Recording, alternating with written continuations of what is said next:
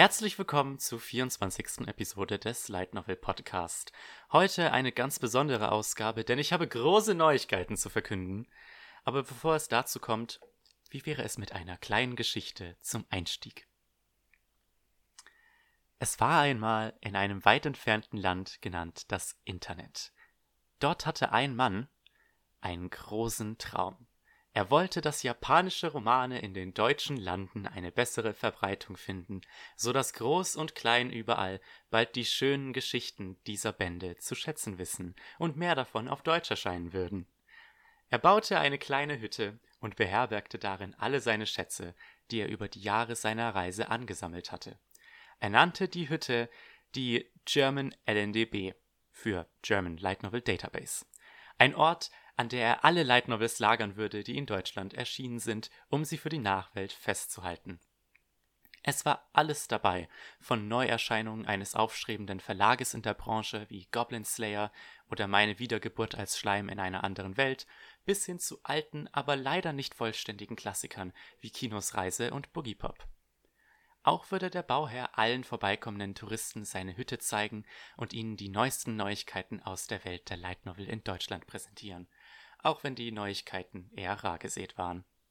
Für die Interessierten mit etwas mehr Zeit hatte der Bauherr auch immer eine Empfehlung zum ein oder anderen Buch parat.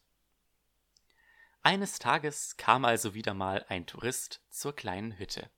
Ein netter Herr aus Kanada hatte ihm den Tipp zu dieser Hütte gegeben. Er meinte, der beste Weg der Verbreitung der Light Novel, auch in diesen abgelegenen Weiten zu helfen, ist darüber zu reden oder zu schreiben, Meist wüssten die Leute nur einfach nicht, dass Light Novels überhaupt existieren und das eigentliche Quellmaterial zu vielen bekannten Anime sind. An der Hütte angekommen, stellt der Tourist fest, dass diese leider in einem nicht ganz schönen Zustand war.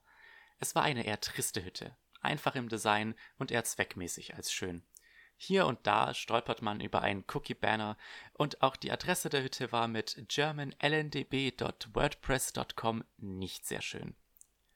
Das Land, auf dem der Herr seine Hütte errichtet hatte, war ihm von WordPress überlassen worden, aber es gehörte nicht ihm. Bald darauf kam der Tourist aber mit dem Besitzer der Hütte ins Gespräch. Hm, der Inhalt der Hütte hat ja durchaus Potenzial, aber die Hütte selbst ist leider etwas schäbig. Ja, die Hütte könnte eine Aufhübschung gebrauchen. Was mir aber vor allem fehlt, sind helfende Hände und etwas Geld für ein anderes Stück Land ist alles eher schwierig, wenn man das Ganze so nebenbei und als Student macht. Ich denke, da bekommen wir zusammen was Besseres hin. Ich habe ein kleines Stück Land in der Nähe gepachtet, das noch keinen Namen hat, also haben wir da freie Wahl mit dem Namen und können dort etwas viel Schöneres erbauen als diese kleine Hütte hier.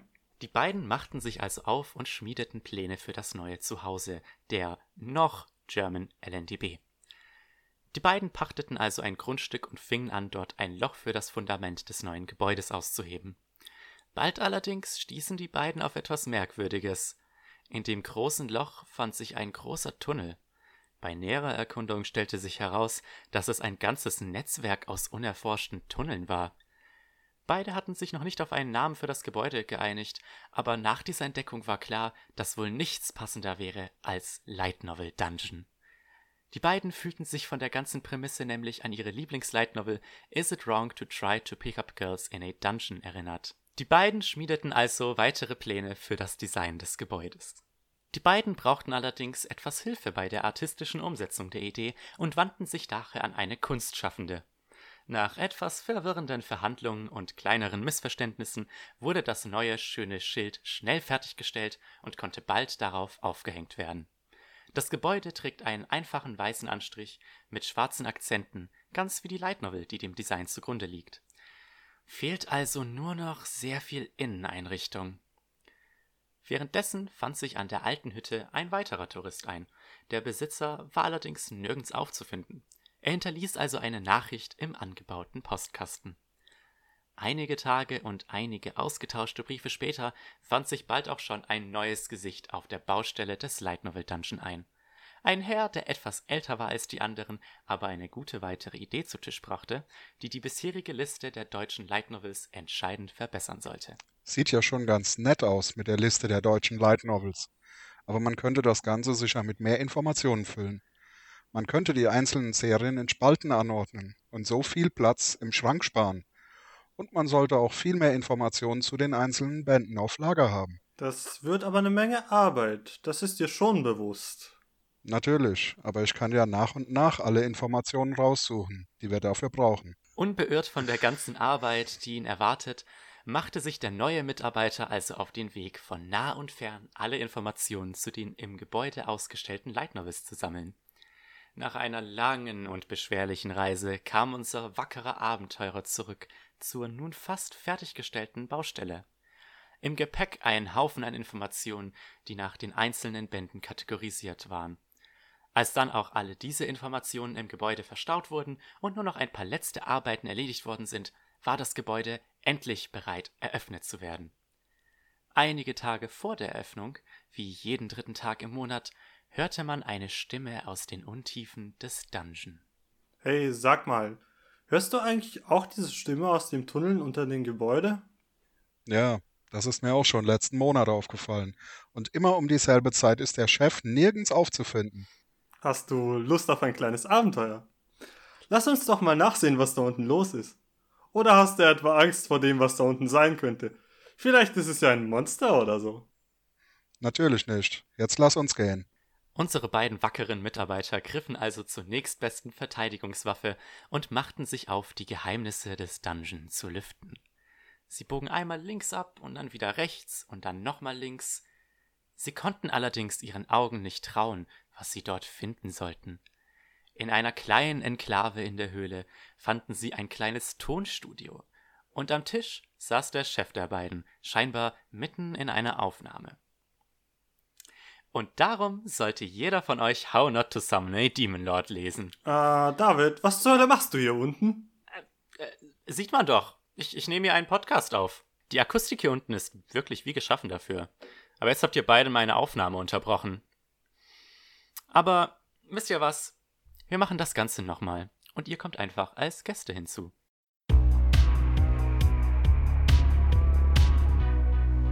Hat euch die Geschichte gefallen? Wie ihr schon gehört habt, habe ich heute zwei Gäste hier im Podcast.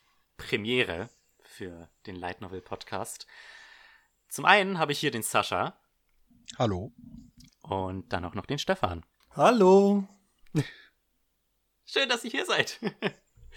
Wir haben uns zu einem freudigen Anlass versammelt, denn die German LNDB hat sich weiterentwickelt zum Light Novel Dungeon. Und die beiden waren nicht unwesentlich daran beteiligt. Also würde ich sagen, ihr stellt euch einfach mal kurz selbst den Zuhörern vor. Stefan darf gerne anfangen. Das mache ich doch liebend gerne, David. Also, ich bin der Stefan und ich bin beim Dungeon für alles zuständig, was rund um die Technik, was sich rund um die Technik dreht und bin auch für das neue Design verantwortlich, was ihr auf der Seite finden werdet. Ist zwar nur ein Standardthema von WordPress, aber wir haben das Ganze ein bisschen äh, verbessert, nenne ich es mal. Ansonsten bin ich für den Dungeon auch als Autor tätig und schreibe auch hier und da mal verschiedene Artikel und Reviews dafür. Vielen Dank und Sascha, stell du dich bitte auch kurz vor. Na klar. Also Sascha oder auch Dakunir. Bin für die Daten der deutschen Light Novel Liste zuständig und ab und zu auch mal einfach um Stefan zu nerven. Ja, danke sehr. Stefan Bitte. und mich mit vielen Fakten über Mahoka. Das ist ja. jetzt, das ist jetzt äh, das Meme bei uns. nein, das Meme Och bei uns nein. ist immer noch, dass Acel World für jeden Test herhalten darf. Ja, ja das World ist unser Versuchskaninchen. Aber gut. Ähm, wir sind hier. Wir haben uns heute hier versammelt, weil die German LNDB umgezogen ist, fast vollständig. Äh, die Geschichte, die ich an, äh, anfangs erzählt habe, war eine etwas ausgeschmücktere Fassung, wie das Ganze zustande gekommen ist. Das hat lange gedauert, aber wir sind endlich fertig und stolz, die neue verbesserte Seite vorstellen zu können. Fangen wir mal ganz vorne beim Design an. Die Seite hat ähnlich wie das Gebäude in der Geschichte ein komplettes Redesign erhalten. Wir haben uns beim Design unübersehbar bei der Light Novel-Reihe Danmachi inspirieren lassen. Das neue Design und den ganzen neuen Inhalt könnt ihr euch unter lightnovel-dungeon.de angucken. Natürlich habt ihr auch einen Link in der Beschreibung. An dieser Stelle ein herzliches Dankeschön an Soda Float auf Twitter für die wunderschönen Chibi-Zeichnungen von Ice und Bell, die unseren Header schmücken und jetzt quasi als eine Art Maskottchen für die Seite dienen. Und was sich sonst noch äh, im Vergleich zur German LNDB geändert hat, das kann euch am besten der Stefan erklären. Das mache ich doch gerne. Ähm, hat sich nämlich ziemlich viel geändert tatsächlich. Nicht nur designtechnisch, sondern auch am ganzen Unterbau. Wir benutzen zwar wie bisher, also wie die German LNDB setzt auch der Light Novel Dungeon natürlich noch auf WordPress, weil es einfach die richtige Wahl für uns zu, zu sein scheint im Grunde, weil wir ja auch Gastautoren vielleicht dabei haben oder so, die vielleicht auch nur WordPress kennen. Alles andere hat jedoch mindestens einen neuen Anstrich erhalten oder wurde halt von vorne bis hinten einfach mal komplett umgestaltet. Vor allem die Liste der deutschen Light Novels hat, wie auch schon selber in der Geschichte gesehen, wohl den größten Neuaufbau erfahren. Ich meine, wenn ihr mal bei der German LNDB wart, ihr wisst ja, wie das da drin aussieht. Und da der Sascha das Ganze federführend äh, durchgeführt hat, diese ganze Änderung, auch wenn ich das Design dazu gemacht habe, er hat sich um den ganzen Inhalt gekümmert, darf er euch doch mal erzählen, was da jetzt genau alles zu finden ist.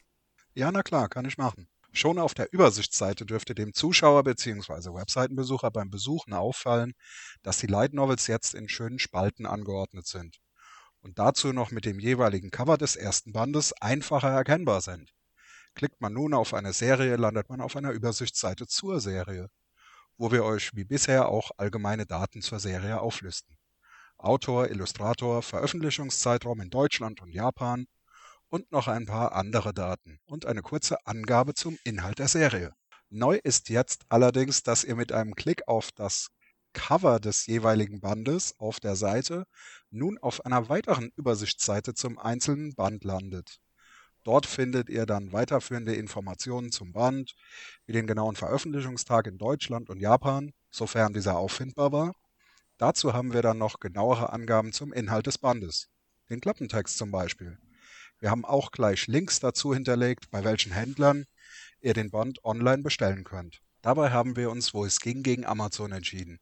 Ihr könnt dabei meist zwischen dem Verlag selbst und Buch 7, einem Händler, der 75% seines Gewinns an den verkauften Büchern an gemeinnützige Projekte spendet. Ansonsten könnt ihr gerne den örtlichen Buchhandel unterstützen. Dabei könnt ihr dann beispielsweise über die Webseite www.buchhandlung-finden.de auch eine lokale Buchhandlung in eurer Nähe finden. Ich hoffe, es gefällt euch und wir werden für die ganze Werbung eigentlich bezahlt? Naja, zurück zu Stefan. Ja, ich glaube allerdings nicht, dass wir für die ganze Sache bezahlt werden. So groß sind wir dann leider doch nicht, dass wir mit sowas Geld verdienen könnten. Aber kommen wir mal zurück zum Thema. Seht euch doch gerne auf der neuen und verbesserten Liste der deutschen Light Novels um. Ich bin mir sicher, der David packt euch auch dazu noch einen Link unten in die Beschreibung rein dann könnt ihr euch da gerne mal umsehen und einfach mal entdecken, was der deutsche Markt eigentlich alles zu bieten hat. Weil als ich da das erste Mal drauf geguckt habe, war ich auch sehr überrascht, was es eigentlich alles auf Deutsch gegeben hat. Ansonsten sollte euch ein Fehler auf der Seite auffallen oder irgendwie was fehlen, zögert nicht, uns gerne über das Kontaktformular auf der Seite ähm, anzuschreiben. Ihr findet das Ganze dann direkt unter Kontakt im, in der oberen Leiste. Ansonsten, was gibt es noch Neues? Noch so ein bisschen was. Wir haben auf der Seite jetzt eine ganz neue Sektion für Artikel, die sich rund um Light Novels drehen. Wenn also dieser Podcast hier on air geht, findet ihr dort schon ein paar meiner Artikel vor. Dort werfe ich zusammen mit dem David unter anderem einen Blick auf den deutschen Light Novel Markt und wir gehen der geringen Verbreitung der Light Novel in Deutschland ein bisschen auf die Spur. Ansonsten werfe ich noch einen Blick auf die Publisher von Light Novels in Deutschland und als Special sozusagen habe ich mir auch mal die Publisher in den USA angesehen. Was es sonst noch gibt, ist eine neue und überarbeitete Review-Kategorie. Die gab es ja auch schon auf der German LNDB, allerdings ähm, war die jetzt nicht wirklich gefüllt. Der David hat ja meistens in seinem Podcast dann von den Bänden erzählt, soweit ich das mitgekriegt habe, und nur die Deutschen in der Textfassung gehabt. Ab sofort haben wir dann auch Reviews zu englischen Light Novels. Ihr findet die auch in einer eigenen Kategorie sortiert. Das heißt, wollt ihr nur die Reviews zu den englischen Light Novels sehen, könnt ihr die in der eigenen Kategorie sehen. Wollt ihr alles zusammen haben, geht das auch. Oder ihr könnt euch nur die deutschen, die, die Reviews zu den deutschen Light, also die Reviews zu den deutschen Light Novels ansehen. So. Und wenn dieser Podcast hier rauskommt, haben wir auch schon zwei Reviews für euch vorbereitet. Von mir werdet ihr in die grausame, dreckige Welt des Goblin Slayers entführt, während euch David mitnimmt in eine Slice-of-Life-Geschichte mit Fantasy-Elementen, mit unserer ersten geschriebenen Review zu einem englischen Buch. Er hat sich nämlich das Buch Rascal Does Not Dream of Bunny Girl Senpai näher angesehen. Wir haben auch noch so ein paar mehr Sachen in der Pipeline, auf die ihr euch freuen dürft, aber ich werde jetzt hier mal nicht spoilern. Und damit zurück zu dir, David. Gut, danke euch für diese ausführliche Erklärung. Dann sind wir auch schon fast mit dem Werbeblock durch. Eine Sache gibt's noch, und zwar unsere Newsabteilung, die eigentlich bleibt, wie sie ist. Ich werde euch weiterhin über Neuigkeiten zur Light Novel Deutschland auf dem Laufenden halten, sofern es da halt Neuigkeiten gibt. Neu haben wir allerdings auch in der rechten Sidebar auf unserer Website verschiedene RSS-Feeds, mit denen ihr die verschiedenen Kategorien direkt abonnieren könnt, wie zum Beispiel auch diesen Podcast. Also schaut einfach mal im Light Novel Dungeon unter lightnovel-dungeon.de vorbei. Ein Link, wie gesagt, natürlich in der Beschreibung. Aber genug der Werbung im Light Novel Podcast. Wir wollen auch noch ein bisschen über Light Novels quatschen und da haben wir uns gedacht, dass wir euch ein wenig unseren Light Novel Geschmack näher bringen. Und deswegen hat sich jeder von uns drei Light Novel Reihen ausgesucht, die wir euch gerne ein wenig näher bringen würden.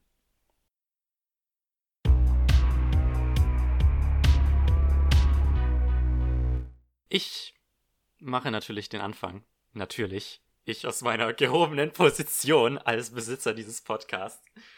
Ähm, und ich dachte, ich rede einfach mal wieder über Danmachi. Ist ja nicht so, als hätte ich schon über die Hälfte der Reihe, glaube ich, in diesem Podcast geredet in verschiedenen Episoden.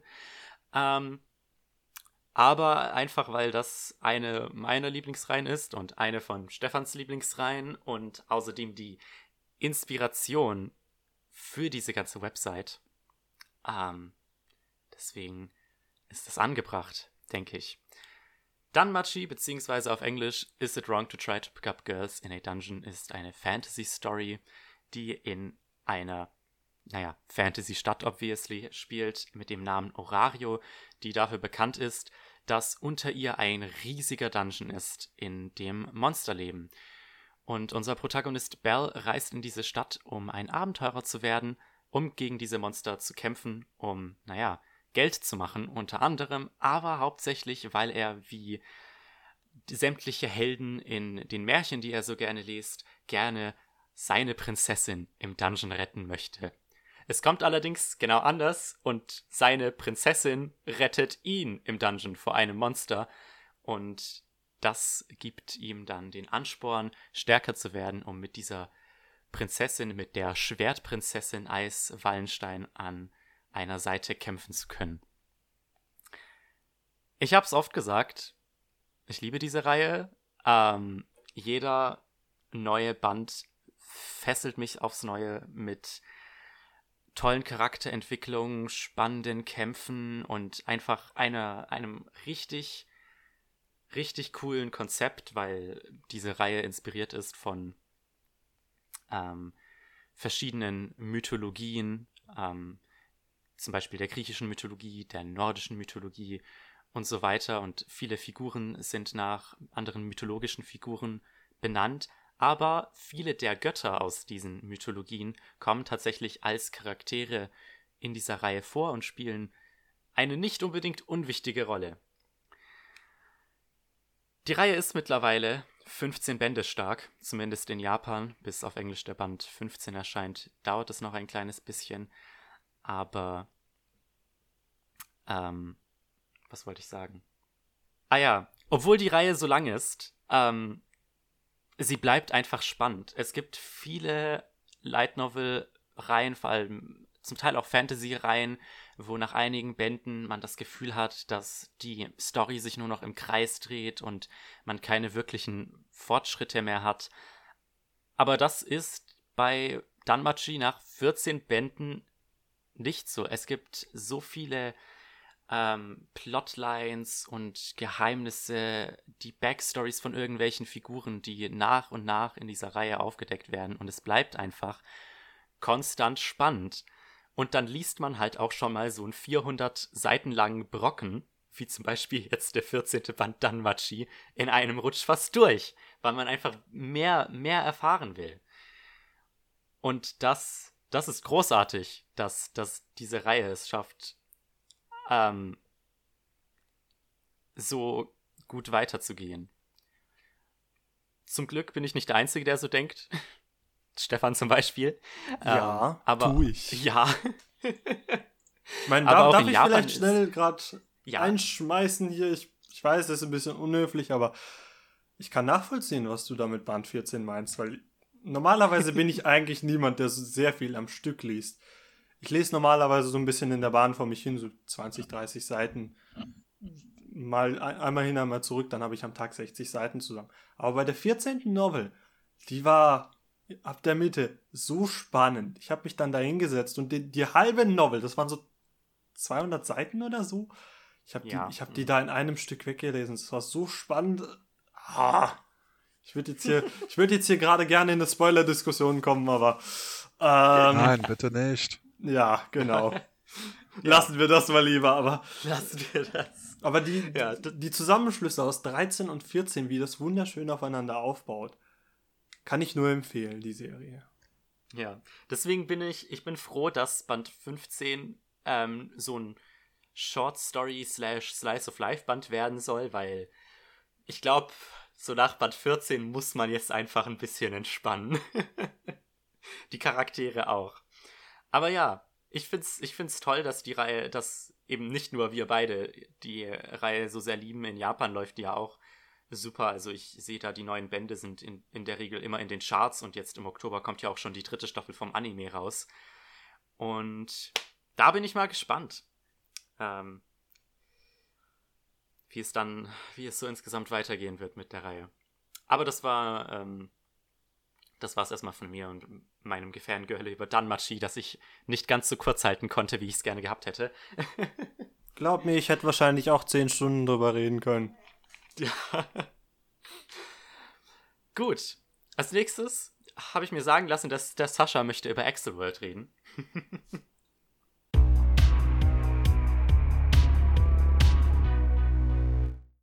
ja, Axel World. Autor ist Reiki Kawahara. Wir kennen ihn von Sword Art Online. Illustriert wird das Ganze von Hima. Haruyuki wird in der Schule gemobbt und auch sonst hat er nicht viel Glück. Bisher.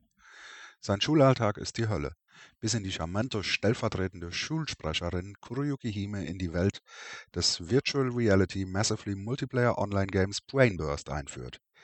Dieses exklusive Spiel, welches nicht jeder auf seinem Neurolinker, eine Weiterentwicklung des Amusphere aus Sword Art Online, installieren kann, befähigt die Spieler, sich selbst zu beschleunigen und daraus auch in der realen Welt Vorteile zu ziehen. Man nennt die Spieler auch Burstlinker. Um in den Genuss der Beschleunigung zu kommen, muss jeder Spieler in Kämpfen gegen die anderen Avatare antreten und Burst Points erspielen. Haruyuki kann das Spiel installieren. Kuruyuki Hime bietet ihm darauf hin sogar eine Lösung für sein Mobbing-Problem. Danach bekommt er die Anweisung von ihr, seinen Neurolinker über Nacht nicht zu deaktivieren und ihn auch noch zu tragen. Er soll allerdings darauf achten, dass er den Neurolinker nicht mit dem globalen Netz ähnlich unserem aktuellen Internet, verbindet. In der Nacht hat er einen Albtraum. Dieser wird von Brainburst zur Avatarerstellung genutzt, denn die Avatare basieren auf den Traumata und Ängsten der Spieler. Am nächsten Morgen aktiviert er aus Versehen den globalen Modus und wird direkt zu einem Duell herausgefordert. Ihm gegenüber ein markiger Typ auf einem Motorrad und er hat auch noch einen Skelettkopf. Ash Roller. Haruyuki sieht zum ersten Mal seinen Avatar. Er ist Silber. Er ist zu Crow geworden. Haruyukis erster Kampf beginnt. Ja, ich habe damals den Anime gesehen, der gefiel mir durchaus gut.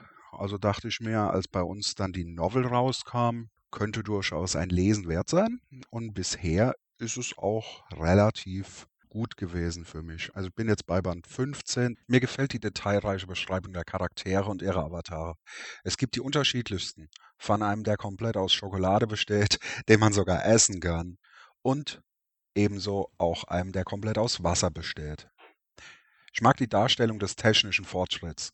Zum Beispiel, es wird ein Weltraumfahrstuhl erwähnt, die Social Cameras, die praktisch jedes Stück der Welt überwachen, um gegen Kriminalität vorzugehen. Alles in allem hält mich die Reihe bei der Stange, auch wenn es ab und zu Strecken gibt, die sich etwas ziehen. Der Anime ist bei Kase erschienen. Es gibt dazu auch noch einen Film, allerdings ist der noch nicht in Deutschland erhältlich. Veröffentlicht zur Zeit von der Novel sind 21 Bände bei Tokyopop. Der Manga und das Manga-Spin-off Axelworld Dural Magisa Garden sind bei uns mit jeweils acht Bänden ebenfalls erschienen und abgeschlossen. In Japan sind es zurzeit 25 Bände der Novel und sie läuft noch. Zurück zu Stefan.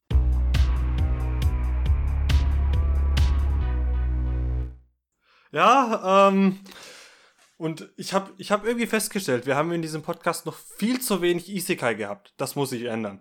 Nämlich mit meiner ersten Vorstellung für diesen Podcast. Ich meine, es kam ungefähr zur selben Zeit, aus, Zeit raus wie Sword Art Online. Die, die die Debatte verfolgt haben damals, werden vielleicht auch wissen, wovon ich rede. Natürlich von Doc Horizon. Einer Serie von Mama Retono, die mit Illustrationen von Kazuhiro Hara gefüllt wird. Es geht in der Serie darum, dass 30.000 japanische Spieler eines Tages erwachen, um festzustellen, dass sie in, ihrer Fan dass sie in der Fantasy-Welt von Elder Tales, einem MMORPG, aufwachen. Es war zuvor nur ein Hobby. Das Problem ist jetzt allerdings, ähm, dass das Spiel jetzt knallharte Realität geworden ist. Und ohne einen Weg zurück in ihre eigene Welt, müssen sie sich wohl oder übel dieser neuen Welt entgegenstellen. Und die ist nicht, die heißt sie nicht gerade willkommen, muss man sagen. Sie ist gefüllt mit gefräßigen Monstern, geschmacklosem Essen. Was für eine Tragödie! Und der Tatsache, dass die Abenteurer nicht sterben können. Denn zum Beispiel, wie auch anders in, als in Sword Art Online, ich meine, die Charaktere gehen noch drauf, wie üblich in einem MMORPG. Das heißt, der Charakter kann sterben, aber sie werden einfach in der nächsten Kirche wiederbelebt. Was dem Ganzen etwas mehr Freiraum gibt als zum Beispiel Sword Art Online, wo ein Tod halt ähm, etwas end, also etwas Permanentes. Etwas Permanentes ist. Vielen Dank. Ja, ähm, ist etwas Permanentes und dann sind natürlich die Konsequenzen auch viel höher, wenn man irgendwo drauf geht. Und ich meine, ihr könnt euch sicher vorstellen, wenn ihr da auf einmal irgendwie aufwacht in dem MMORPG, dass da erstmal das Chaos losbricht. Und naja, nicht jeder ist so von dem Chaos so beeindruckt, denn manche schaffen es tatsächlich, einen relativ kühlen Kopf zu bewahren. So auch der Veteranenspieler Shiro, der schnell seine Freunde zusammentrommelt, um die neue Welt zu erkunden, nämlich den Wächter Naozugu und die Meuchelmörderin Akatsuki. Zusammen brechen die drei dann auf, die neue Welt, die sich ihnen eröffnet hat, näher kennenzulernen und zu verstehen. Und vor allem auch zu überleben in dieser Welt. Ja, ähm, Lock Horizon war meine tatsächlich meine erste Light Novel, die ich gelesen habe. Ich war einfach begeistert von dem Anime. Hätte ich damals allerdings gewusst, dass die zwei Staffeln Anime zehn Bände der Light Novel adaptieren, naja, vielleicht hätte ich sie dann nicht gekauft, weil im Moment sind wir bei der englischen Veröffentlichung bei elf Bänden und der Autor ist halt ein Autor, der etwas länger schreibt. Die Webnovel geht noch etwas weiter ein Anime, zu, also eine dritte Staffel zum Anime ist ja auch bereits angekündigt für wann war das? Oktober? Januar. Januar. Okay. 2021. Genau, also im Januar können wir uns schon auf eine neue Staffel Doc Horizon freuen. Ich freue mich ja wahnsinnig, endlich mal mehr davon zu sehen, weil nach Band 11 ging es halt erstmal nicht weiter. Ich warte seit über einem Jahr drauf, dass mal was Neues erscheint, aber dafür kann Yen Press ja nicht mal was, weil die haben einfach nichts, was sie rausbringen können. Den zwölften Band gibt es, soweit ich gesehen habe, nicht mal in Japan. Aber was für mich Lock Horizon spannend macht, ist einfach die Sache, dass es wesentlich mehr wie ein MMORPG funktioniert, wie man sich vorstellt. Anders als zum Beispiel Sword Art Online. Da ist man tatsächlich auf Teamplay angewiesen. Da muss man sich mit dem Boss auseinandersetzen. Da kann man sich allerdings auch mit einem Boss auseinandersetzen, weil man da tatsächlich sterben kann und einfach neu versuchen kann, nochmal eine neue Strategie austesten kann. Und auch das ganze Worldbuilding hat mir wirklich sehr gut gefallen. Der Autor nimmt sich halt Zeit, die, die Welt so ein bisschen zu beleuchten. Was machen eigentlich die ganzen NPCs, wenn sie euch gerade nicht irgendwelche Sachen verkaufen? Was macht die, die noble Gesellschaft in dieser Welt? Wie werden dort Regeln, wie entstehen dort Regeln? Wie kann man eine Gesellschaft zusammenhalten, die aus 30.000 völlig zusammengewürfelten Spielern besteht, von denen nicht alle gute Absichten haben? Ähm, und die Geschichte schafft es für mich dabei auch, interessant zu bleiben, auch wenn sie jetzt nicht nur auf Action setzt. Ja? Ähm, und ich bin einfach an der Light Novel wirklich hängen geblieben. Ich habe das wirklich damals sehr gerne gelesen. Ich wünschte, es gäbe mehr davon. Und jedem, der die Serie noch nicht angesehen hat, kann ich zumindest den Anime mal ans Herz legen, um ein Schnupperstündchen zu haben damit. Und wenn einem der Anime gefallen hat, wird einem sicher auch die Light Novel zusagen. Auch wenn, wie der Sascha mir ja schon erzählt hatte, er hat den Band nämlich auch schon angefangen, den ersten, dass es einen etwas langsamen Start hat. Und da würde ich ihm auch uneingeschränkt zustimmen. Ihr müsst ein bisschen euch reinlesen in die ganze Sache, dann funktioniert es wirklich sehr gut. Aber bevor ich jetzt hier noch 10 Stunden weiterrede über Lock Horizon, ähm, gebe ich das Wort zurück an David.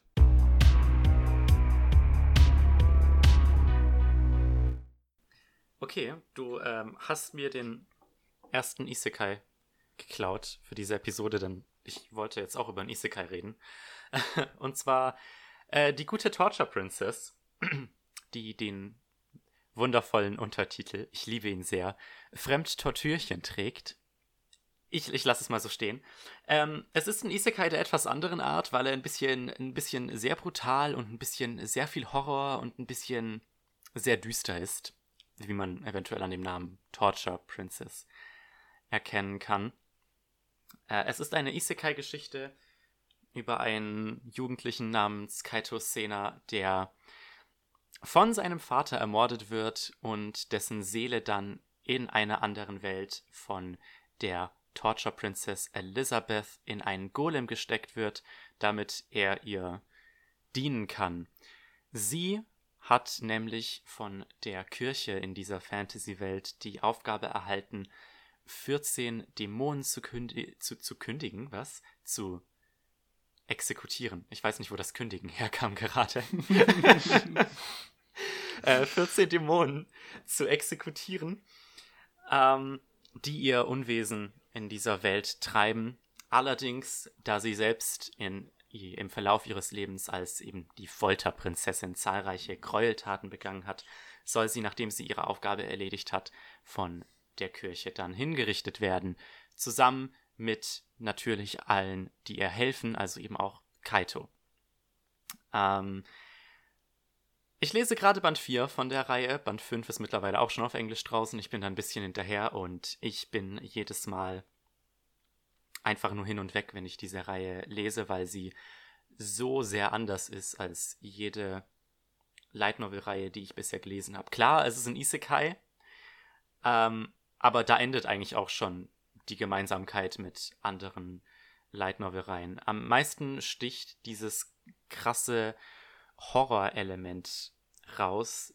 Ähm, eine Sache, die ich, glaube ich, auch im Podcast schon, also in anderen Podcast-Episoden schon mehrmals erwähnt habe, ist, dass ich einfach finde, wie diese ganzen Dämonen beschrieben werden, dass sie wirklich wirken wie furchteinflößende Dämonen, weil die meisten Dämonen in irgendwelchen Isekai-Stories sind irgendwelche großbrüstigen Damen mit Hörnern habe ich so das Gefühl.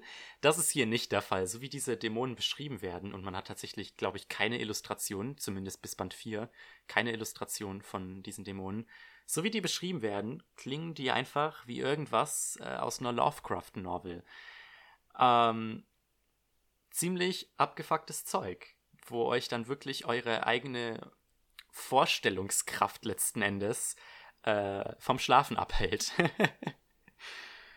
Ähm, außerdem ist der Schreibstil einfach, einfach wundervoll. Ähm, er ist sehr schön detailliert und ähm, gerne auch mal ein bisschen metaphorischer und nicht ganz so nicht ganz so bland in Anführungsstrichen wie die meisten Light Novels, wo einfach nur sachlich beschrieben wird, was gerade vonstatten geht.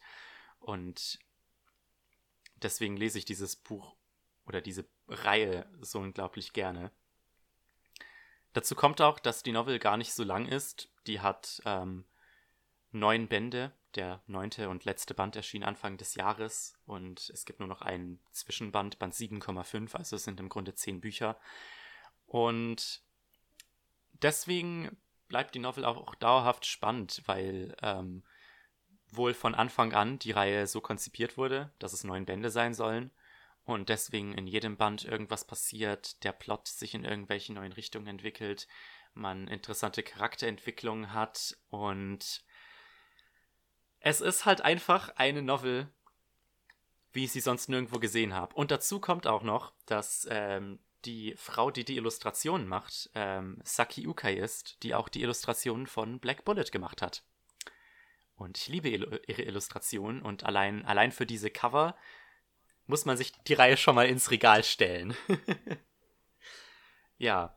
Ähm, die Reihe ist nichts für die zart Beseiteten, weil äh, das Wort Folter ist nicht umsonst im Namen.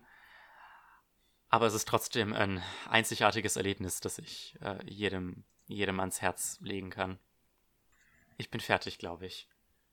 Ja. Und gebe weiter an äh, Sascha, der über. Hat sich interessant angehört. Der, Sascha, der jetzt über seine eine Herzensangelegenheit sprechen Ja, komm, übertreib's nicht. Sorry, ich muss. Was für eine Herzensangelegenheit. Das ist sein einziger Lebenssinn, ja.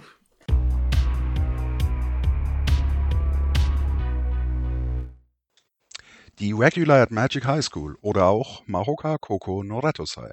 Autor ist Tsutomu Sato, illustriert von Kana Ishida. In dieser Welt wurde Magie zu realer Technologie. Mahoka hätte eine schöne Geschichte über den technologischen Fortschritt der Menschheit sein können.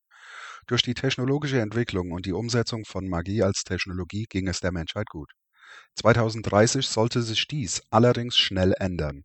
Die Temperaturen fallen in diesem Jahr rapide, was zu härteren Lebensbedingungen und Mangel an Ressourcen führt.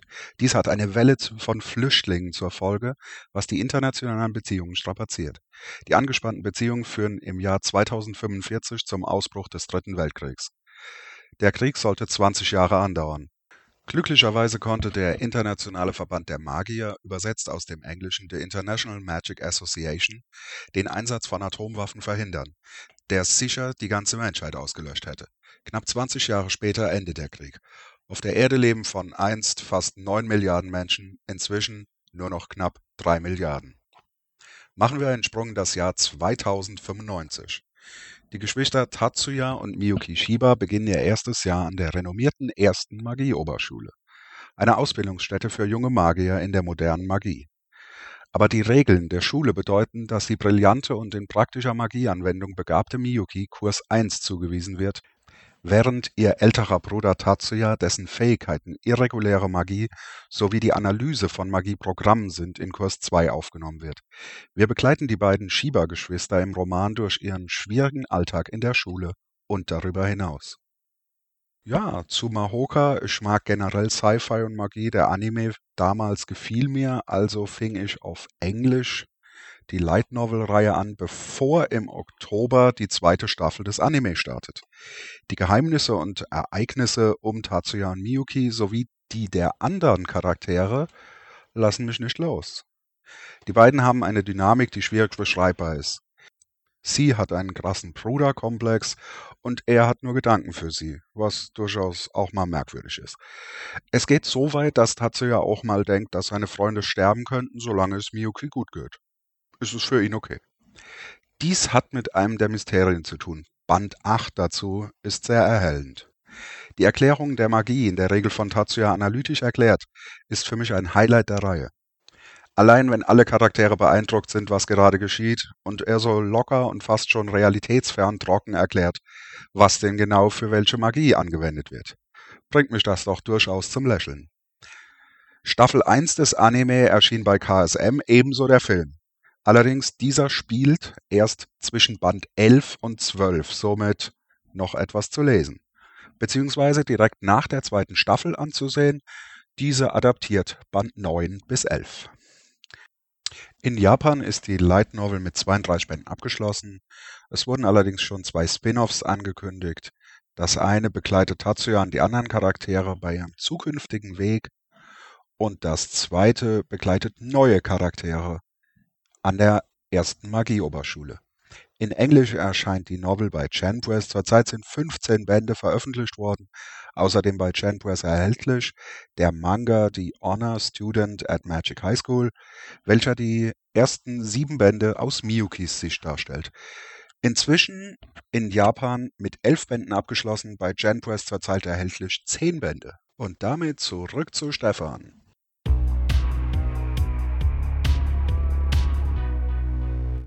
Und von dem einen Schlachtfeld begeben wir uns direkt ins nächste. Denn meine zweite Novelvorstellung für diesen Podcast ist Sword Art Online Alternative Gun Gale Online. Geschrieben wurde das Ganze von Keiichi Sixawa und wird illustriert von Kohaku Koroboshi. Und das Ganze muss man hier natürlich dazu sagen, basiert natürlich auf ne-, einer Idee von Reiki Kawahara. Der hat ja ähm, anfangs das ähm, Gun Gale Online Universum uns eingeführt mit dem Phantom Bullet Arc in Sword Art Online. Und das hat sich Keiichi Sixawa halt mal zum äh, Anlass genommen, da eine andere Geschichte zu erzählen. Es geht hier nämlich nicht um Kirito und seine Truppe, sondern wir bekommen hier eine ganz neue Geschichte serviert. Es geht nämlich um, äh, ich glaube, da gibt es jetzt 20 Outtakes für den Namen.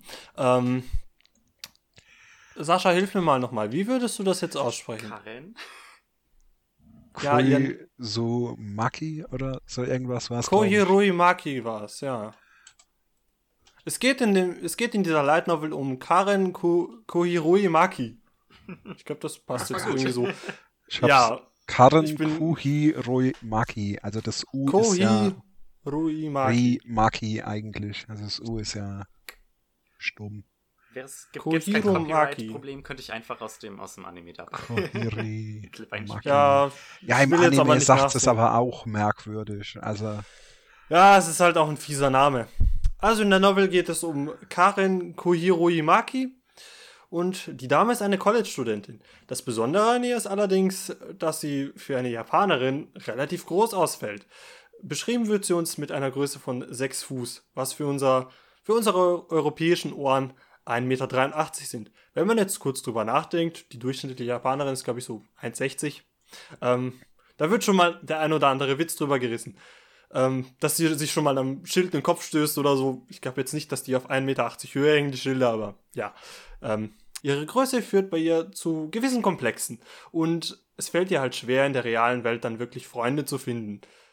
Dabei ändert das VR-MMO-Spiel Gun Gale Online jedoch alles für sie. Sie hat sich vorher durch so ein paar VR-MMO-Spiele durchprobiert und da wird einem dann einfach ein Charakter zugewiesen aufgrund verschiedener Merkmale. Hat sich also durch ein paar verschiedene, auf auf Anraten ihrer Freundin hat sie sich dann auf, durch ein paar äh, VR-Spiele durchprobiert und jedes Mal endete sie dann mit einem großen Charakter, was sie gleich dazu veranlasste, einfach wieder zu gehen, ohne das Spiel auszuprobieren. Anders allerdings bei Gun Gale Online, einem VR-First-Person-Shooter. Da wurde sie nämlich mit einem kleinen Mini-Charakter belohnt. Den hat sie gleich schön eingekleidet in einen rosanen Kampfanzug und ist nun bereit, als Len die Welt von Gun Online unsicher zu machen und jeden zu erschießen, der sich ihr in den Weg stellt. Kurz darauf, nachdem sie sich dort eingeloggt hat, trifft Len auf die wunderschöne Pituhui und die beiden Spielerinnen werden schnell Freunde. Dabei wusste Len jedoch nicht, dass die Freundschaft der Schlüssel dafür sein würde, dass sie am allerersten Squad Jam, einem teambasierten Battle Royale Kampfturnier, was an das berühmte Bullet of Bullets erinnert, teilnehmen würde. Ja, also Sword Art Online. Ich hätte nicht gedacht, dass ich darüber rede, weil eigentlich bin ich nicht so der Fan von Sword Art Online. Aber Keiichi Sixawa hat es mit dieser Geschichte geschafft, mich wirklich in diese Welt reinzuziehen. Also einfach, er schreibt im Grunde aus meiner Sicht einfach das bessere Gun Gale Online als jetzt Reiki Kawahara. Ich meine, die beiden haben schon zusammengearbeitet, soweit ich das mitgekriegt habe, für Phantom Bullet. Nur hat sich der Herr Sixawa jetzt wohl gedacht, da kann er jetzt auch eine nette Geschichte zuschreiben und äh, ruft dann quasi diesen Squad Jam ins Leben. Da gibt es auch eine nette, äh, Cameo. ein nettes Cameo zu ihm. Genau, vielen Dank. Ähm, die Beschreibung ist nämlich wirklich gut. ja, und Sehr treffend. Ja, also sehr treffend und sehr äh, überzeugend, denn das, der Squad Jam wurde von einem Autoren ins Leben gerufen, der ein Waffennah ist. Und lasst mich euch eins sagen. Sauer ist ein furchtbarer Waffennah. Und auch Autor. Wer hätte es gedacht? Ähm, und genau die Tatsache, dass ein Waffennah erster Güte ist, will ich mal sagen, spielt dieser Novel wirklich sehr in die Karten, weil man merkt dem Buch wirklich an, dass der Typ weiß, wovon er da schreibt. Er benennt die Waffen wirklich sehr genau und das geht dann halt so weit, dass er die einzelnen Kaliber der einzelnen Kugel mit dem Durchmesser und der Länge da drin stehen hat. Man darf dann da wunderschöne Bezeichnungen für die Kugeln lesen. Ein bisschen over the top, aber hey, wenn es der Welt hilft, nehme ich, nehme ich sofort. Weil man merkt der ganzen Geschichte wirklich an, der hat Ahnung, wovon er schreibt. Und das hat das Ganze für mich so ein bisschen verkauft. Einfach weil Kawahara hat so ein bisschen seine Hochs und Tiefs mit seinen Geschichten und ich muss zugeben, Phantom Bullet fand ich gut geschrieben. Also ich habe die Geschichte genossen rund um rund um Shinon und ihre ganze äh, ihre ganzen Probleme, die sie halt versucht in diesem Spiel zu verarbeiten. Aber das, was Sixawa hier schreibt, ist halt auf einem anderen Level. Die Story selber ist zwar jetzt nicht sonderlich anspruchsvoll, die Motivation der Charaktere manchmal etwas schleierhaft, aber was das Buch wirklich heraushebt für mich, ist halt wirklich dass er, dass sich Sixava diesen Squad Jam genommen hat, was ja schon ein teambasiertes Battle Royale Turnier ist und wirklich schöne Segmente wie aus einem Taktik-Shooter geschrieben hat. Also das heißt, die schießen sich nicht nur einfach die Köpfe ein, die schießen sich die Köpfe ein mit Strategie. Das ist ganz wichtig. So haben wir in der zweiten Novel, glaube ich, war es ja. Ähm, wir haben eine Szene da drin, wo gewisse Granaten in der Parabel durch die Gegend fliegen und Len dabei als Spotterin agiert und halt sagt, du musst jetzt hier ein bisschen die, äh, den Winkel anpassen und so weiter. Wirklich sehr spannend. Also die lassen sich da wirklich Pläne einfallen, die man aus einem Taktik-Shooter kennen könnte. Und das macht die Serie für mich auch wirklich gut. Einfach diese solide Action, die wir da ähm, serviert bekommen davon. Also ich hatte wirklich so viel Spaß mit der ganzen Serie. Ich habe zuerst den Anime geguckt, ich habe dann die Novel gelesen, dann bin ich halt richtig im Gun Gale Online-Universum versunken mit dem Videospiel, mit, dem, mit der Original-Novel-Reihe. Also es hat mich nicht mehr losgelassen. Wenn ihr also Lust habt auf eine wunderschöne Geschichte mit richtig guter Action, auch wenn die Story jetzt nicht so spannend ist oder so, also es passt auf ein Blatt Papier im Grunde. Ähm, aber wenn ihr auf gute Action was gebt und mal ein äh, mal ein eigenes Setting in einer Light Novel erleben wollt, weil Shooter sind jetzt doch eher so das, was man nicht so oft sieht in der Light Novel oder generell halt in japanischen äh, Romanen, sage ich mal, dann seid ihr hier genau richtig. Und dadurch, dass es weniger Kawahara enthält als Sword Art Online, fällt auch der Einstieg leichter. Die Charaktere sind ja andere, das heißt, man kann das auch ganz getrennt von der Hauptserie auch lesen. David, damit zurück zu dir. Gut. Das war eine energiegeladene Vorstellung. ja, danke schön. Man merkt, wenn ich so ein bisschen, äh, wenn ich über meine Lieblingsnovels rede, werde ich immer so ein bisschen aufgeregt und äh, ja. will dann natürlich, dass mehr Leute die lesen und dann werde ich halt etwas äh, überschwänglich. Der Stefan kann sehr gut über Novels reden. ja, danke.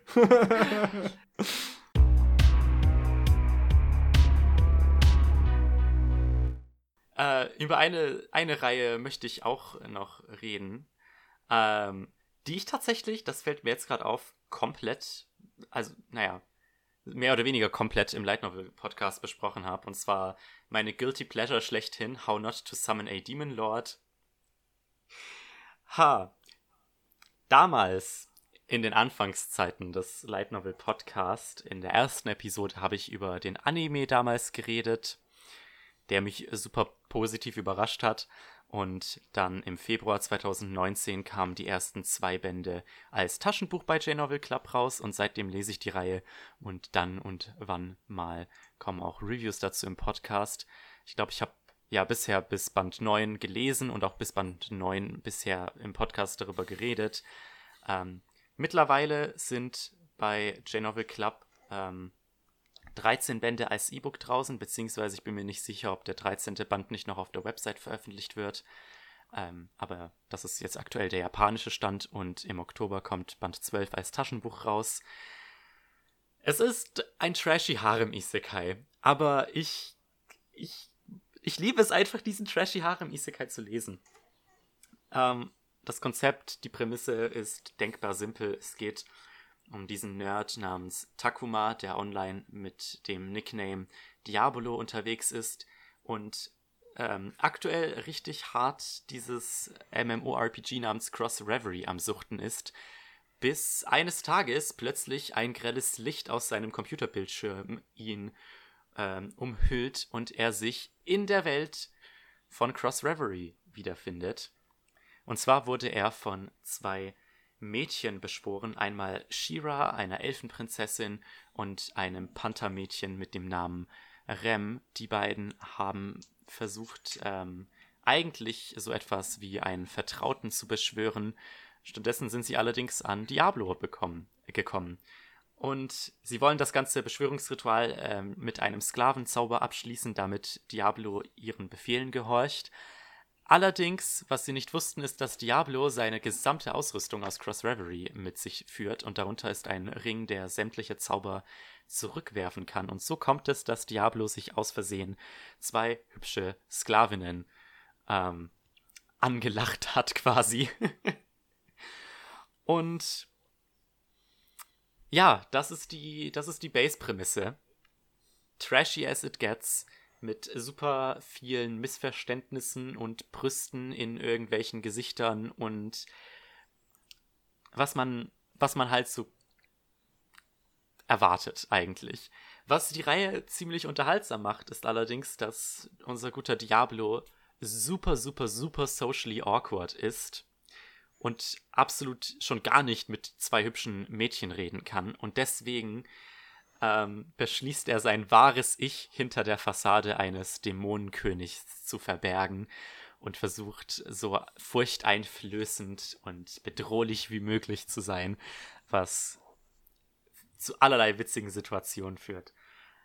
Ähm, ja, ich lese die Reihe seit über eineinhalb Jahren. Band 10 ist mittlerweile bei mir angekommen, Band 11 äh, folgt hoffentlich in Kürze und ich, ich lese sie immer noch. Ich habe mit jedem Band aufs Neue super viel Spaß. Das liegt, das liegt daran, dass wenn man schon mit dieser Erwartung eines trashy Isekais daran geht, man eventuell auch ein bisschen sein Gehirn abschaltet und das Ganze einfach, den ganzen Quatsch, der da passiert, einfach auf sich wirken lässt.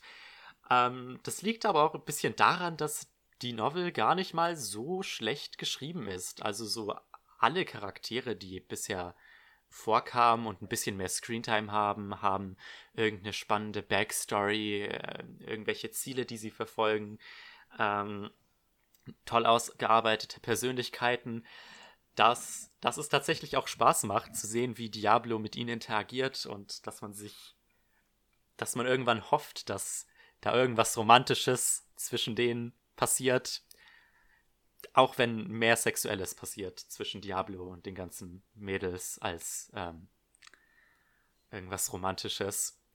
Wenn es wirklich eine Sache gibt, die ich ein bisschen schade finde bei How Not to Summon a Demon Lord, ist, dass es nicht straight up ein Hentai geworden ist, weil ich habe das Gefühl, der Autor würde so gerne explizite Sexszenen schreiben, aber er, er darf es nicht, weil es einfach kein Hentai-Buch ist.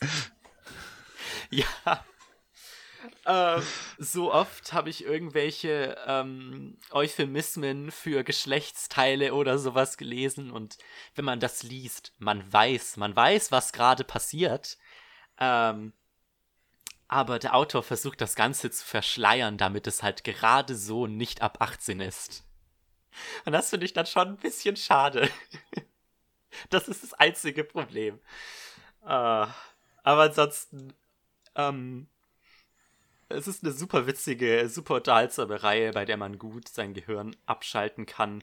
Es hat ein bisschen sowas wie ein Plot mit irgendwelchen wiederbeschworenen ähm, Dämonenkönigen, aber jetzt auch nichts zu Deepes, dass wenn man das, wenn man die Reihe mal ein paar Monate beiseite legt, man irgendwie Probleme hat, wieder einzusteigen. Deswegen äh, volle Empfehlung, geht dafür raus, wenn ihr nach irgendwie nach Trash sucht. Die Reihe äh, hat auch einen Anime erhalten, eben habe ich ja erwähnt, 2018 kam die erste Staffel raus und nächstes Jahr soll auch tatsächlich eine zweite Staffel kommen, ähm, auf die ich mich sehr freue. So. Der Stefan darf noch einmal, habe ich mir sagen lassen. Ja, ich darf noch einmal, das ist ja nett. Aber jetzt hast du mir fast How to Not Summon a Demon Lord verkauft. Also wirklich so fast. Ich war so kurz davor zu denken, klingt ja eigentlich interessant. Und dann kamst du mit diesen halben Hentai-Dingern in die Ecke. Ja, schaut den Anime, das ist witzig. ich, ich, bin ja, ich bin ja schon so nicht so der Harem-Edgy-Fan, aber das klingt fast schon wieder lustig, ganz ehrlich. Das klingt fast schon wieder so trashig ich dämlich. Bin, ich bin halt auch überhaupt nicht so, so ein Harem-Edgy-Fan. Also mehr als so ein paar Folgen. Ich, ich schaue immer wieder in solche Serien rein, aber so nach ein paar Folgen wird es dann auch langweilig. Aber bei How Not to Summon a Demon Lord habe ich dann eben tatsächlich die ganze Staffel geguckt und lese jetzt auch die Light Novels davon, weil es halt echt nicht so trashy war. Oder halt trashy auf eine gute Weise. ja, und ich meine, How to Not Summon a Demon Lord hat ja auch in anderen Geschichten Schlagzeilen geschrieben, rund um Amazon. So sehr so, also für die, die es halt nicht mitgekriegt haben, äh, J-Novel Club hat mit Amazon so ein paar Problemchen gehabt mit der Reihe. Amazon hat halt teilweise mal ein paar Bände ausgelistet hier und da ähm, und eben die nicht mehr im Angebot gehabt bei Amazon. Eine Begründung dazu geliefert haben sie tatsächlich, so wie es aussieht, nicht. Also mir wäre keine bekannt. David, hast du irgendwas gehört? Nee, also es gibt nur Spekulation, dass es eventuell mit den Bildern am Anfang der Leseprobe zu tun hat. Das war zum Beispiel bei Kobo ein Problem, aber ich glaube, die Bände sind immer noch nicht gelistet wieder. Also die fehlen auch bisher noch. Ja ich meine, J-Novel Club lässt sich hier den Humor zumindest nicht nehmen. Auf der neuen Beta-Seite unter beta.jnovel, also .j-novel.club, kann man ja auch die einzelnen Bände erwerben. Und wenn man da jetzt auf Kaufen klickt und da unter, auf die Regular Edition schaut, haben die da so einen netten kleinen Hinweis äh, eingeblendet. Note, availability on Amazon may be limited due to their unpredictable moderation policies. Im Grunde schreiben sie euch dahin, ja, es könnte halt sein, dass ein Band mal fehlt, weil Amazon irgendwas komisches tut, wovon sie nicht verstehen, was sie jetzt da eigentlich falsch gemacht haben. Weil Kobo hat denen ja direkt gesagt, es liegt an den Bildern, die da in der Vorschau drin sind. Die können sie halt nicht zeigen. Amazon, nee, die melden sich einfach gar nicht. Und ich finde es ja super, dass J-Novel Club sich, sich dann nicht nehmen lässt, so einen kleinen, dezenten Hinweis zu setzen auf der Webseite. Aber ja, ähm, genug von dem, von How to Not Summon a Demon Lord, von was ähm, sehr Lustigem scheinbar, gehen wir jetzt wieder in die ganz andere Richtung, nämlich zu was ganz dunklem, Fantasy-mäßigen, auch mal kein Isekai. Wer hätte es gedacht, dass wir in dem Podcast so wenig Isekai besprechen, ha? Aber natürlich, ich möchte euch jetzt noch das letzte Buch vorstellen, den Goblin Slayer. Ich habe ihn nicht umsonst da in die, in die Geschichte reingepackt.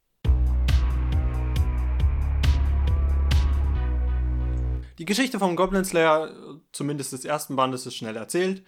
Wir begleiten eine junge Gruppe Abenteurer auf ihre erste Mission. Sie wollten nämlich keine Ratten in der Kanalisation töten oder irgendwelche anderen lausigen Jobs erledigen. Der Goblin, der Goblin ist doch ein schöner Gegner, haben sie sich gedacht. Und dann nehmen sie halt mal den nächstbesten Goblin-Auftrag an, der sie dann in eine Höhle führt. Naja, dass das Ganze allerdings nicht so schön enden sollte, haben sie natürlich nicht gewusst, denn unsere junge Truppe von Abenteurern, die sich noch nicht so mit Höhlen auskennt und mit Goblins, gerät halt leider in einen Hinterhalt der Horde Goblins, die sich dort in der Höhle versteckt. Und dabei war eine junge Priesterin, gerade frisch von der aus der Kirche, so ein bisschen ganz neu, ganz grün und unter dem niedrigsten Rang zugehörig, hat sie sich der Gruppe eben angeschlossen. Und wegen des Hinterhalts sieht sie dann ihr Schicksal schon so gut wie besiegelt, als dann plötzlich eine Gestalt in einer dreckigen Lederrüstung und einem Eisenhelm vor ihr erscheint und sie vor einem, einem grausamen Tod bewahrt. Es ist der Goblin Slayer, ein einsamer Abenteurer, der nur ein Ziel hat und nur eine Sache tötet, nämlich Goblins. Er macht nichts anderes. Er denkt wie ein Goblin, er tötet Goblins man könnte fast meinen, er ist selbst ein Goblin. Aber ja, ähm, genau, warum Goblin Slayer? Ähm, Goblin Slayer ist jetzt, wie vorhin erwähnt, kein Isekai, sondern tatsächlich einfach normale Fantasy Wir haben hier keine Transportation in eine andere Welt, sondern wir schauen einfach, wie in einem Fantasy-Buch üblich, in eine andere Welt hinein. Wirklich einen Namen hat die Welt, wie die ganzen Charaktere hier in, dem, in der Novel, nämlich auch nicht. Denn das Besondere an der Novel ist, keiner der Charaktere hat wirklich einen Namen. Die sind so generisch, wie es eigentlich fast geht. Der Goblin Slayer heißt nämlich einfach Goblin Slayer. Die Priesterin, die heißt einfach nur Priesterin. Und die Kuhhirtin, die da draußen auf dem Land wohnt, heißt tatsächlich auch nur Kuhhirtin. Also immerhin hat es einen Vorteil, man kann sich die Namen sehr leicht merken, weil sie, weil sie so heißen, wie sie sind. Das fand ich gut. Ähm, genau. Was mich auch sehr begeistert hat an dem Buch, ist halt dieses äh, Tabletop-artige. Denn ich meine, näher an Dungeons and Dragons als diese Novel kommt wohl, glaube ich, kein japanischer Roman ran. Weil im Grunde spielen die Götter wirklich mit Würfeln um das Schicksal der Welt. Wie man hier und da mal äh, erlesen darf. Ähm, und der Autor macht sich auch wirklich Mühe, diese Fantasy da wirklich gut umzusetzen. Es hat aber auch einen Grund, warum er so äh, gut über Tabletop schreiben kann. Denn in dem Nachwort erwähnt, also im Nachwort des ersten Bandes, erwähnt er auch selber, dass seine Tabletop-Kollegin, ähm, nenne ich es mal, ihn dazu ermutigt haben, ein Buch zu schreiben, nachdem er halt immer mal wieder Abende geleitet hat und da scheinbar wohl recht gute Geschichten erzählt hatte. Und die haben ihn dann halt ermutigt, was zu schreiben, hat er gemacht. Das Ergebnis sehen wir als Goblin Slayer vor uns. Und was der Autor auch noch wirklich gut gemacht hat, ist halt, ähm, dass er so ein bisschen diesen Geist von einem Tabletop-Spieleabend einfängt. Ich bin ja selber nicht der Riesenfan von Tabletop oder Pen and Paper. Ich habe natürlich davon gehört, weil mein Bruder ist sehr begeistert davon. Ich spiele es selber nicht so gerne, aber ich höre mir liebend gern diese Geschichten an, die dabei entstehen, weil wenn man da mit so einem Haufen Leute da sitzt, äh, da kommen manchmal sehr ähm, kreative Lösungen bei heraus, wie man eine Situation lösen kann. Und das sieht man auch am Goblin Slayer sehr gut. Der Autor gibt uns hier nämlich die Möglichkeit, ein bisschen in seinen Helm reinzuschauen. Und ähm, lässt den Goblin Slayer interessante Strategien aus, ausklügeln, wie er die Goblins halt möglichst effizient und möglichst schnell erledigt, sodass die auch wirklich alle weg sind in diesem Nest, wo sie sich dann ausbreiten, weil Goblins plündern, klauen und äh, nehmen eigentlich alles mit, was nicht nied- und nagelfest ist. Und das gilt es natürlich aufzuhalten. Die meisten Abenteurer sehen das aber nicht so als Problem, weil es sind ja nur Goblins, ne? Aber dass diese Mistviecher und entschuldigt bitte, dass ich sie Mistviecher nenne, aber es ist halt echt so, ähm, dass die wirklich gefährlich sein können. Da hat der Autor wirklich sehr viel Mühe reingesteckt, uns das wirklich mitzugeben. Ich meine, jeder, der die erste Folge des Animes gesehen hat, ähm, wird vermutlich wissen, was ich meine. Ähm, glücklicherweise ist genau die Szene, wo es um die Vergewaltigung geht, im Buch sehr kurz gehalten. Es beschränkt sich auf einen ganzen Satz, das Ganze. Was ich sehr gut fand, weil man muss ja nicht da so ins Detail gehen. Ich meine, dass sie es tun, reicht ja wirklich, um sie als böse darzustellen. Aber die Goblins selber sind auch nicht dämlich oder so. Sie, sie lernen langsam halt. Wenn sie eine Führung haben, sind sie wirklich eine Gefahr. Äh, ich glaube aber, ich verrenne mich hier schon wieder so ein bisschen. Kann das sein? nein, nein, ich höre dir gebannt zu. Ich, ich merke schon, ich, ich strapaziere hier schon wieder Nerven. Aber ich habe das, hab das halt immer so ein bisschen. Wenn ich von was wirklich begeistert bin, könnte ich wahrscheinlich stundenlang darüber reden. Genau wie über den Goblin Slayer, weil es ist halt wirklich mal was anderes im Light Novel Markt. Und so eine Geschichte wie hier habe ich auch noch nicht erwähnt. Hätte ich beim David das nicht entdeckt, dass das auf Deutsch auch mal rausgekommen ist, hätte ich wahrscheinlich die Light Novel bisher immer noch nicht gelesen. Ich habe es nämlich immer mal so wieder überlegt, hm, will ich es vielleicht mal lesen? der letzte Stein des Anstoßes, den ich da noch brauchte, war halt, dass Ultraverse das Ding jetzt auf Deutsch rausbringt. Du, du wusstest ähm, es echt nicht? Bevor du auf Ich wusste es nicht, nein. Echt? Nein, habe ich nicht gewusst. Aber ich war auch sehr schlecht informiert über den deutschen Light Novel Markt. Ja, okay. Das wirst, wirst, du ja auch festgestellt haben, als wir da gemeinsam ein bisschen geredet hatten. Ne? Ja. Ähm, ich, ich kann den Zuhörern dieses Podcasts Goblin Slayer wirklich nur ans Herz legen. Vor allem, weil es auch eine deutsche Ausgabe ist. Leider nur in Print. Aber die Printwerke sind abgesehen von hier und da ein paar Rechtschreibfehlern. Altravers, krieg das bitte mal in den Griff. Ja. ja. Also, ich glaube, du kannst nein, mir dabei pflichten, nein, oder? Du darfst sowas nicht tun. Warum? Die sollen das ruhig hören. Ich meine, ich habe es auch im Review stehen.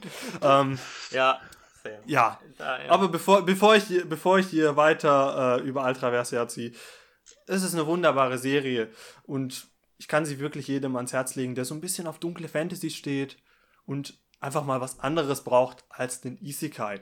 Und der Sascha hat mir nämlich auch noch eine ganz interessante Geschichte erzählt zu der ganzen Sache. Ich weiß, ich überziehe jetzt gnadenlos, aber ist mir egal. Ähm, Sascha, willst du den Zuschauern vielleicht, Zuschauern sage ich, wir haben keine Zuschauer, aber ja, ähm, wir haben ja Zuhörer, ne? Ähm, willst du den Leuten da draußen vielleicht mal erzählen, was du mir da an, als Anekdote mal erzählt hattest? Nein, will ich nicht. Das kriegst du hin, komm. Natürlich. Also es gab in einem Ultra Live, dem YouTube-Format von Ultraverse, mal eine Unterhaltung, wo so einige interessante Fakten der Ultraverse-Mitarbeiter erwähnt wurden, was sie so erlebt haben mit japanischen Gästen. Und da kam der Autor auch mal zur letztjährigen Animagic, glaube ich, war es. Und da haben die mit ihm eine Städtetour gemacht. Dann ging man nach Heidelberg, Mannheim, wo die Animagic stattfindet, ist ein paar Minuten nur entfernt. Und dann gingen sie nach Heidelberg und ans Schloss. Dort gibt es ein schönes altes Schloss. Und dann sagte er, als sie dort ankamen, ja, ich brauche jetzt mal etwas Zeit. Die Gegend hier gefällt mir, mache mir Notizen und verwende es vielleicht in einem der nächsten Bände. Ob das dann allerdings hier passiert ist, weiß ich jetzt auch noch nicht. Ich habe jetzt gerade nur die ersten drei Bände Dafür gelesen. müsst ihr wohl die Light Novel kaufen. Ja, ist halt die Frage, ob das dann tatsächlich da drin steht, aber das sehen wir dann. Insgesamt gibt es, glaube ich, gerade sechs Bände. Auf Deutsch, ja. Auf Deutsch, ja, eben. Ähm, und dazu eine Staffel Anime plus einen Film, der so ungefähr die ersten fünf Bände abdeckt, wobei sie Band 3 äh, ausgelassen haben. Aber jetzt mal genug vom Goblin Slayer, bevor ich Jetzt noch eine halbe. Stunde drüber rede, ja.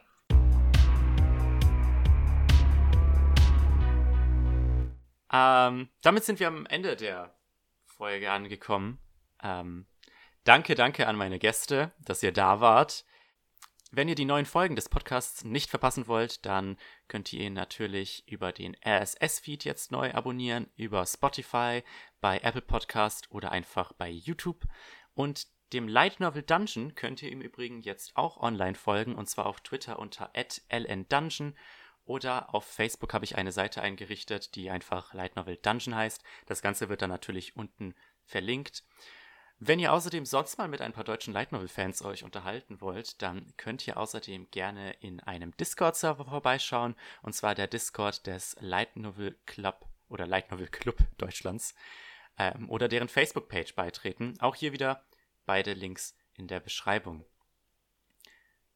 Damit wären wir am Ende der Episode und wir sehen uns dann hoffentlich nächsten Monat pünktlich und im üblichen Format wieder. Bis dahin.